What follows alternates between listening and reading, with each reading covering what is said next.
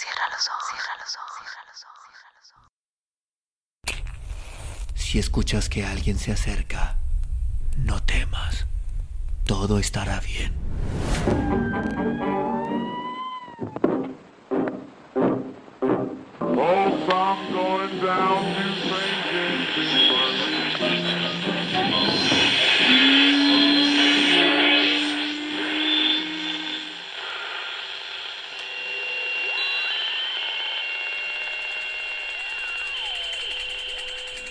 Estás escuchando, Crónica, Crónica, Crónica el lugar, el lugar donde, donde entra por tus oídos. por tus oídos. Bienvenido. Cambio de luces, Julio Cortázar. Esos jueves, al caer la noche cuando Lemos me llamaba, después del ensayo de Radio Belgrano y entre dos insanos los proyectos de nuevas piezas, tener que escucharlos con tantas ganas de irme a la calle y olvidarme del radioteatro por dos o tres siglos. Pero Lemos era el autor de moda y me pagaba bien para lo poco que yo tenía que hacer en sus programas. Papeles más bien secundarios y en general antipáticos. Tened la voz que conviene, decía amablemente Lemos. El radio escucha te escucha y te odia. No hace falta que traiciones a nadie o que mates a tu mamá con estricnina Vos abrís la boca y ahí nomás media Argentina quisiera romperte el alma a fuego lento. No, Luciana. Precisamente, el día en que nuestro galán Jorge Fuentes, al término de Rosas de Ignominia, recibía dos canastas de cartas de amor y un corderillo blanco mandado por una estanciera romántica del lado del Tandil. El petizo Mansa me entregó el primer sobre lila de Luciana, acostumbrado a la nada. En tantas de sus formas me lo guardé en el bolsillo antes de irme al café. Teníamos una semana de descanso después del triunfo de Rosas y el comienzo del pájaro en la tormenta. Y solamente en el segundo martini con Juárez Selman y Olivier me subió al recuerdo el color del sobre y me di cuenta de que no había leído la carta. No quise delante de ellos porque los aburridos buscan tema y un sobre lila es una mina de oro. Esperé a llegar a mi departamento donde la gata, por lo menos, no se fijaba en esas cosas. Le di su leche y su ración de arrumacos. Conocí a Luciana. No necesito ver la foto de usted, decía Luciana. No me importa que Sinfonía y Antena publiquen fotos de Miguel y de Jorge Fuentes, pero nunca de usted. No me importa porque tengo su voz y tampoco me importa que digan que es antipático y villano. No me importa que sus papeles engañen a todo el mundo. Al contrario, porque me hago la ilusión de ser la sola que sabe la verdad. Usted sufre cuando interpreta esos papeles. Usted pone su talento porque yo siento que no está ahí de veras como Miguel o Raquelita Bailey. Y usted es tan diferente del príncipe cruel de rosas de ignominia. Creyendo que odian al príncipe, lo odian a usted.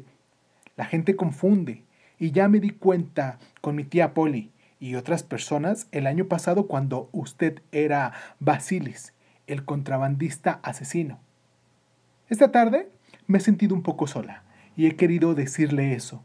Tal vez no soy la única que se lo ha dicho y de alguna manera lo deseo por usted, que se sepa acompañado a pesar de todo. Pero al mismo tiempo me gustaría ser la única que sabe pasar al otro lado de sus papeles y de su voz, que está segura de conocerlos de veras y que he de admirarlo más que a los que tienen los papeles fáciles. Es como Mm, con Shakespeare. Nunca se lo he dicho a nadie, pero cuando usted hizo el papel, Yago, me gustó más que Otelo. No se crea obligado a contestarme. Pongo mi dirección por si realmente quiere hacerlo, pero si no lo hace, yo me sentiré lo mismo feliz de haberle escrito todo esto. Caía la noche. La letra era liviana y fluida. La gata se había dormido después de jugar con el sobre lila en, el almohadón del sofá. Desde la irreversible ausencia de Bruna, Ya no cenaba en mi departamento. Las latas no bastaban para la gata. Y a mí, y a mí especialmente, el coñac y la pipa. En los días de descanso, después tendría que trabajar el papel de pájaro en la tormenta, releí la carta de Luciana sin intención de contestarla, porque en ese terreno un actor, aunque solamente recibía una carta cada tres años, estimada Luciana, le contesté antes de irme al cine el viernes por la noche. Me conmueven sus palabras, y esta no es la frase de cortesía. Claro que no lo era. Escribí como si esa mujer que imaginaba más bien chiquita y triste y de pelo castaño con ojos claros estuviera sentada ahí y yo le dijera que me conmovían sus palabras. El resto salió más convencional porque no encontraba qué decirle después de la verdad. Todo se quedaba en un relleno de papel, dos o tres frases de simpatía y gratitud. Su amigo Tito Valcárcel. Pero había otra verdad en la posdata. Me alegro de que me haya dado su dirección. Hubiera sido triste no poder decirle lo que siento. A nadie le gusta confesarlo. Cuando no se trabaja uno, termina por aburrirse un poco. Al menos alguien como yo. De muchacho tenía bastantes aventuras sentimentales. En las horas libres podía recorrer el espinel y casi siempre había pesca. Pero después vino Bruna, y eso duró cuatro años, a los 35, la vida en Buenos Aires empieza a desdeñirse y parece que se achicara, al menos para alguien que vive solo con una gata y no es un gran lector ni amigo de caminar mucho. No es que me sienta viejo, al contrario, más bien parecería que son los demás, las cosas mismas que envejecen y se agrietan. Por eso a lo mejor preferiría las tardes en el departamento, ensayar pájaro en tormenta a solas con la gata mirándome, vengarme de esos papeles ingratos llevándolos a la perfección, haciéndolos míos y no de lemos, transformando las frases más simples en un juego de espejos que multiplica lo peligroso y fascinante del personaje.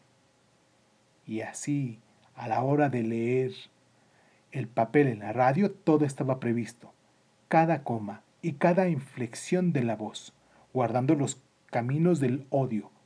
Otra vez, para uno de esos personajes con algunos de sus aspectos perdonables, pero cayendo poco a poco en la infamia hasta un epílogo de persecución al borde de un precipicio y salto final con una con gran contento de radioescuchas. Cuando entre dos mates encontré la carta de Luciana olvidada en el estante de las revistas, y la releí de puro aburrido, pasó de, de que nuevo la vi. Siempre he sido visual y fabrico fácil cualquier cosa. De entrada, Luciana se me había dado más bien chiquita y de mi edad o por ahí, pero sobre todo con ojos claros y como transparentes. Y de ahí, de nuevo la imaginación, así. Volví a verla como pensativa, antes de escribirme cada frase y después decidiéndose. De una cosa estaba seguro. Luciana no era mujer de borradores. Seguro que había dudado antes de escribirme, pero después de escucharme en Rosas de Ignominia, le habían ido viniendo las frases. Se sentía que la carta era espontánea y a la vez, acaso, por el papel lila, dándome la sensación de un licor que ha dormido largamente en su frasco. Hasta su casa imaginé con solo entornar los ojos. Su casa debía ser de esas con patio cubierto y por lo menos galerías con plantas. Cada vez que pensaba en Luciana, la veía en el mismo lugar, la galería desplazando finalmente el patio, una galería cerrada con claraboyas de vidrios de colores y mamparas que dejaban pasar la luz agrisándola. Luciana, sentada en un sillón de mimbre y escribiéndome, usted es muy diferente del príncipe cruel de las rosas de ignominia, llevándose la lapicera a la boca antes de seguir. Nadie lo sabe porque tiene tanto talento que la gente lo odia. El pelo castaño como envuelto por una luz de vieja fotografía. Ese aire ceniciento y a la vez nítido de la galería cerrada. Me gustaría ser la única que sabe pasar al otro lado de sus papeles y de su voz. La víspera de la primera tanda de pájaro hubo que comer con Lemos y los otros. Se ensayaron algunas escenas, de esas que Lemos llama clave y nosotros clavo, choque de temperamentos y andanadas dramáticas. Raquelita Bailey, muy bien en el papel de Josefina, la altanera muchacha que lentamente yo envolvería en mi consabida telaraña de maldades para las que Lemos no tenía, no tenía límites. Los otros calzaban justo en sus papeles. Total maldita la indiferencia entre esa y las 18 radionovelas que ya llevábamos actuadas. Si me acuerdo del ensayo es por el petizo Massa, que me trajo la segunda carta de Luciana, y esa vez sentí ganas de leerla enseguida y me fui un rato al baño mientras Angelina y Jorge Fuentes se juraban amor eterno en un baile de gimnasia y esgrima.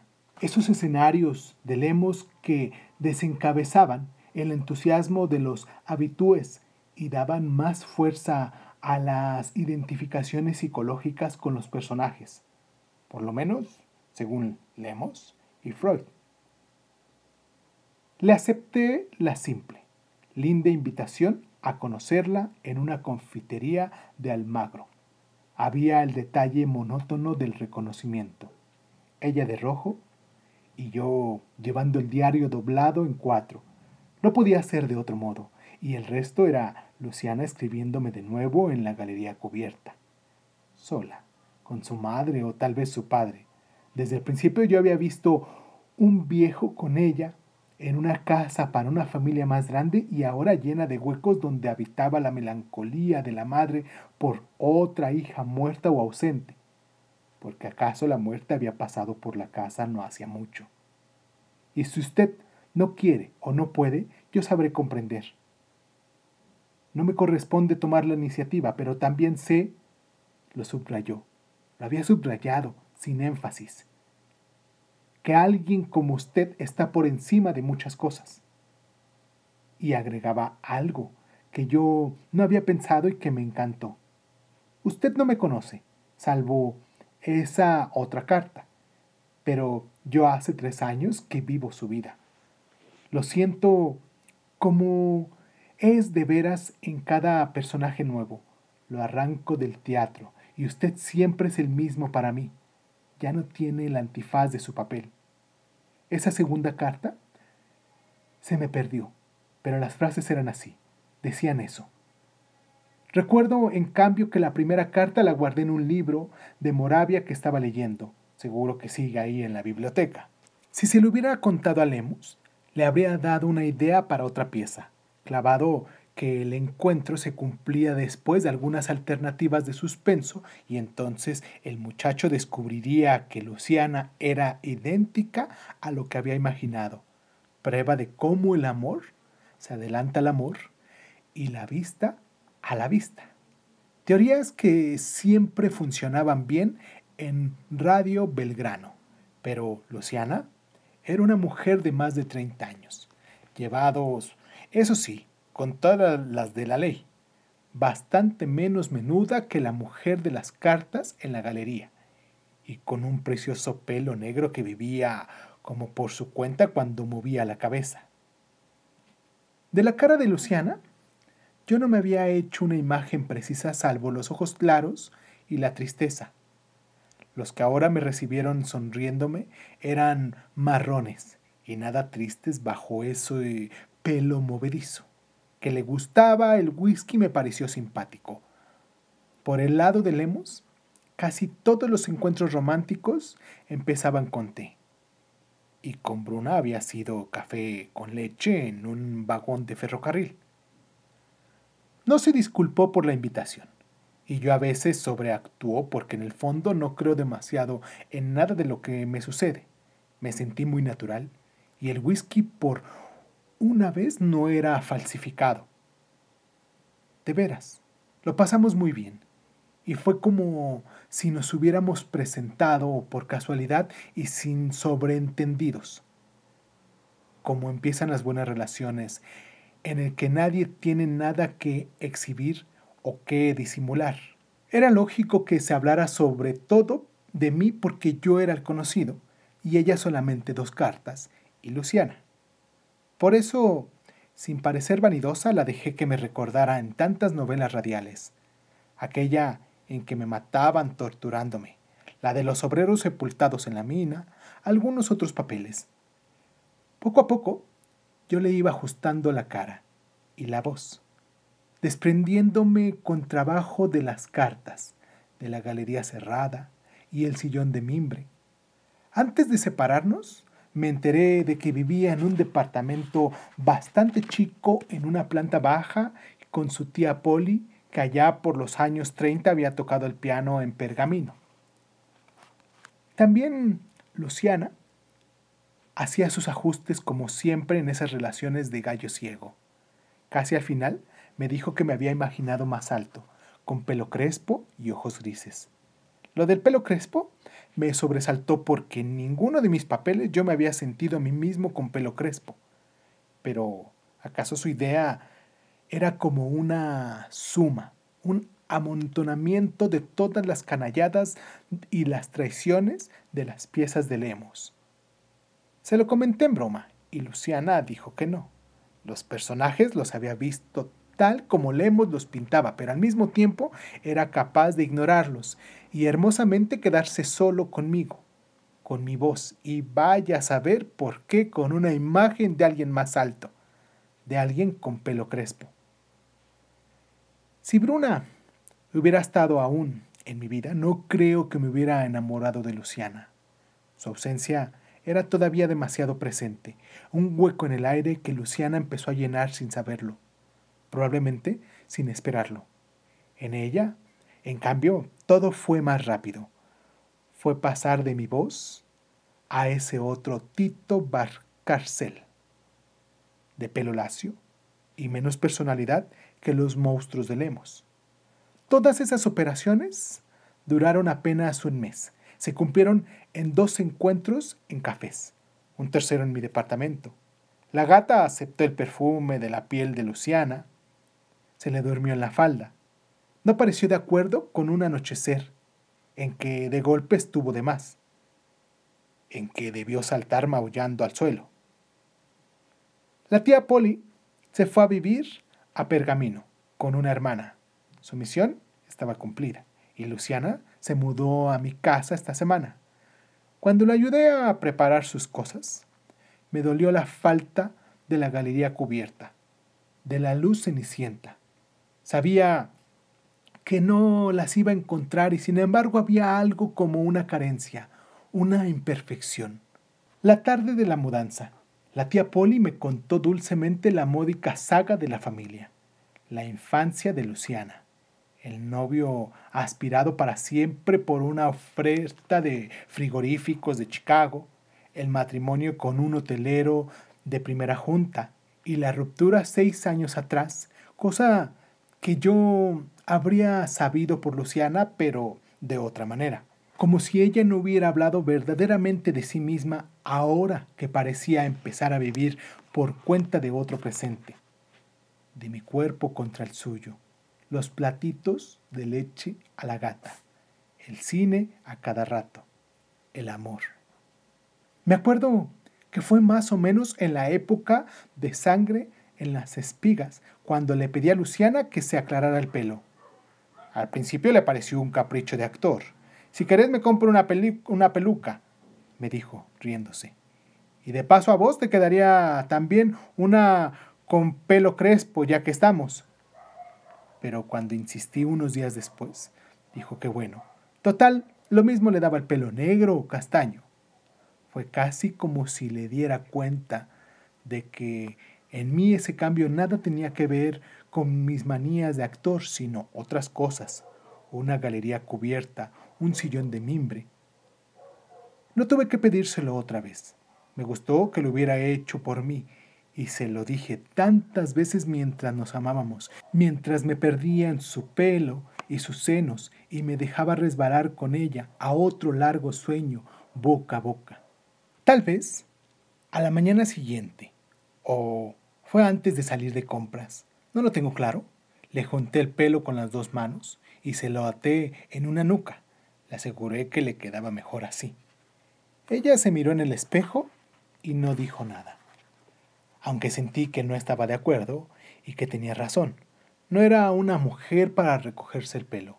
Imposible negar que le quedaba mejor cuando lo llevaba suelto, antes de aclarárselo. Pero no se lo dije porque me gustaba verla así, verla mejor que aquella tarde cuando había entrado por primera vez en la confitería. Nunca me había gustado escucharme actuando. Hacía mi trabajo y basta. Los colegas se extrañaban de esa falta de vanidad que en ellos era tan visible. Debían de pensar, acaso con razón, que la naturaleza de mis papeles no me inducían demasiado a recordarlos, y por eso Lemos me miró levantando la ceja cuando le pedía a los discos del archivo de Rosas de Ignominia. Me preguntó para qué los quería y le contesté cualquier cosa, problemas de dicción que me interesaba superar o algo así. Cuando llegué con el álbum de los discos, Luciana se sorprendió también un poco porque yo no le hablaba nunca de mi trabajo. Era ella la que cada rato me daba sus impresiones, me escuchaba por las tardes con la gata en la falda. Repetí lo que le había dicho a Lemos, pero en vez de escuchar las grabaciones, en otro cuarto traje el tocadiscos al salón y le pedí a Luciana que se quedara un rato conmigo. Yo mismo preparé el té y arreglé las luces para que estuviera cómoda. ¿Por qué cambias de lugar esa lámpara? dijo Luciana. Queda bien ahí. Quedaba bien como objeto, pero echaba una luz cruda y caliente sobre el sofá donde se sentaba Luciana. Era mejor que solo le llegara la penumbra de la tarde desde la ventana, una luz un poco cenicienta que se envolvía en su pelo, en sus manos ocupándose del té. Me mimas demasiado, dijo Luciana. Todo para mí y vos ahí en un rincón sin ni siquiera sentarte. Desde luego, puse solamente algunos pasajes de rosas y el tiempo de dos tazas de té, de un cigarrillo. Me hacía bien mirar a Luciana atenta al drama, alzando a veces la cabeza cuando reconocía mi voz y sonriéndome como si no le importara saber que el miserable cuñado de la pobre Carmencita comenzaban sus intrigas para quedarse con la fortuna de los pardos, y que la siniestra tarea continuaría a lo largo de tantos episodios hasta que inevitablemente triunfó el del amor a la justicia según Lemos. En mi rincón había aceptado una taza de té a su lado, pero después había vuelto al fondo del salón como si desde ahí se escuchara mejor. Me sentía bien reencontraba por un momento algo que me había estado faltando. Hubiera querido que todo eso se prolongara, que la luz del anochecer siguiera padeciéndose a lo largo de la galería cubierta. No podía ser, claro. Y corté el tocadiscos y salimos juntos al balcón después de que Luciana hubo devuelto la lámpara a su sitio porque realmente quedaba mal ahí donde yo la había corrido. ¿Te sirvió de algo escucharme? me preguntó acariciándome la mano. Sí, de mucho.